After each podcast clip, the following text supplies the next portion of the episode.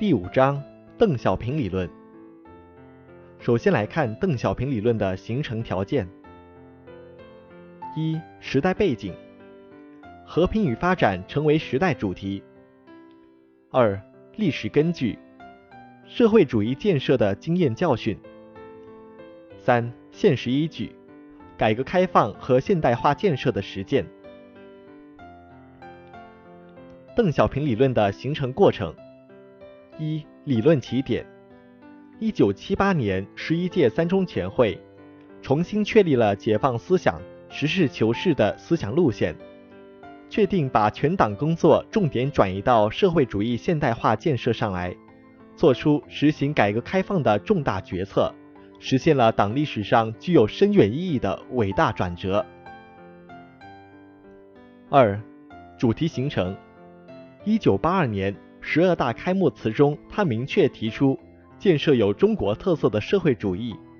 从此，中国特色社会主义成为党的全部理论和实践创新的主题。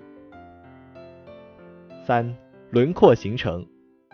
一九八七年十三大第一次比较系统地论述了我国社会主义初级阶段理论。明确概括和全面阐发了一个中心、两个基本点的基本路线，第一次对中国特色社会主义理论进行系统的概括。四、理论成熟。一九九二年南方谈话是邓小平理论的集大成之作。五、一九九七年十五大正式提出邓小平理论概念，并确立为党的指导思想，写入党章。一九九九年载入宪法。邓小平理论回答的基本问题：一、什么是社会主义？怎样建设社会主义？是邓小平理论的首要的基本的理论问题。搞清楚这个问题的关键是要在坚持社会主义基本制度的基础上，进一步认清社会主义的本质。二。对社会主义本质的科学概括。一九九二年初，邓小平在南方谈话：“社会主义的本质是解放生产力、发展生产力、消灭剥削、消除两极分化，最终达到共同富裕。”三、社会主义本质科学概括的意义。一、这一科学概括既包括了社会主义社会的生产力问题。又包括了以社会主义生产关系为基础的社会关系问题，它们是一个有机的整体。其中，社会主义的根本任务是解放生产力、发展生产力，而社会主义的根本目的是消灭剥削、消除两极分化，最终达到共同富裕。突出的强调解放生产力、发展生产力。纠正了过去忽视生产力发展的错误观念，突出的强调消灭剥削、消除两极分化、达到共同富裕，指出了我们发展生产力与剥削阶级统治的社会发展目的的根本不同。二，这一科学概括为我们坚持公有制的完善和发展公有制指出了明确的方向。三。邓小平关于社会主义本质的概括的意义：一、廓清了不合乎时代进步和社会发展规律的模糊观念，摆脱了长期以来拘泥于具体模式而忽略了社会主义本质的错误倾向，深化了对科学社会主义的认识。二、对于我们坚持社会主义基本制度的基础上推动改革。指导改革沿着合乎社会主义本质要求的方向发展，对于建设中国特色社会主义具有重大的政治意义、理论意义和实践意义。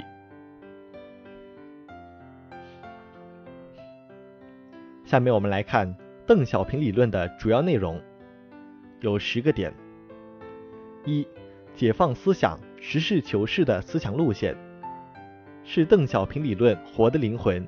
是邓小平理论的精髓。二、社会主义初级阶段理论，最大的实际是中国的基本国情正处于并将长期处于社会主义初级阶段。社会主义初级阶段是特指而不是泛指，就是特指我国的生产力落后、商品经济不发达的条件下，建设社会主义必然要经历的特定阶段，即从我国进入社会主义到基本实现社会主义现代化的整个历史阶段。它包含了两层含义：第一，我国已经进入社会主义社会。必须坚持而不能离开社会主义。第二，我国的社会主义社会还处在不发达的阶段，必须正视而不能超越初级阶段。第三点，党的基本路线。一，十三大提出了党在社会主义初级阶段的基本路线是：领导和团结全国各族人民，以经济建设为中心。坚持四项基本原则，坚持改革开放。一个中心，两个基本点，是实现奋斗目标的基本途径。自力更生、艰苦创业是根本立足点。为把我国建设成为富强、民主、文明的社会主义现代化国家而奋斗。二。党的基本路线在改革开放实践中不断充实和完善。十七大把和谐与富强、民主、文明一起写进了基本路线。十九大将美丽纳入了基本路线，而且将现代化国家提升为现代化强国，扩展了党的基本路线的内涵，提升了社会主义初级阶段的奋斗目标。第四点，社会主义根本任务的理论。生产力是社会发展的最根本的决定因素。社会主义的根本任务是发展生产力。社会主义革命是为了解放生产力，发展生产力。中国解决所有问题的关键是要靠自己的发展，发展要抓住机遇，发展离不开科学。第五点。三步走战略，十三大把邓小平三步走基本实现现代化的发展战略构想确定下来。实现三步走发展战略的两个重要思想是：一、争取隔几年使国民经济上一个新台阶的台阶式发展思想；二、允许和鼓励一部分地区、一部分人先富起来，逐步达到共同富裕的思想。第六点，改革开放理论。改革开放是新时期最鲜明的特点。改革是中国的第二次革命。中国共产党领导的第一次革命，把一个半殖民地半封建的旧中国变成一个社会主义新中国。中国共产党领导的第二次革命，将把一个经济文化比较落后的社会主义中国变成一个现代化的社会主义国家。就目前而言，两次革命都是为了解放和发展生产力。从改革的特点看，它同革命一样，具有根本性、广泛性和深刻性。改革作为一次新的革命，不是也不允许否定和抛弃我们建立起来的社会主义基本制度，它是社会主义制度的自我完善和发展。改革不是一个阶级推翻另一个阶级那种原来意义上的革命，也不是原有经济体制的细枝末节的修补，它的实质和目标是要从根本上改变束缚我国生产力发展的经济体制，建立充满生机活力的社会主义新经济体制，同时相应的改革政治和其他方面的体制，以实现中国的社会主义现代化。改革是社会主义社会发展的直接动力。判断改革和各方面工作的是非得失，归根到底要以是否有利于发展社会主义社会的生产力，是否有利于增强社会主义国家的综合国力，是否有利于提高人民的生活水平为标准。这便是三个有利于标准。开放也是改革。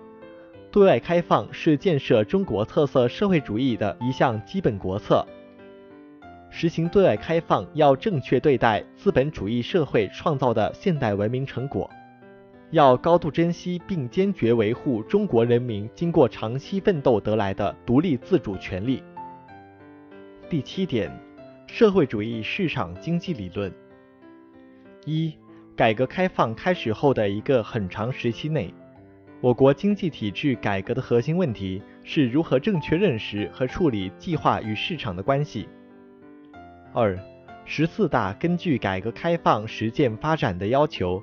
和邓小平关于社会主义也可以搞市场经济的思想，特别是南方谈话的精神，确定了建立社会主义市场经济体制的改革目标，坚持社会主义制度与市场经济的结合，是社会主义市场经济的特色所在、优势所在。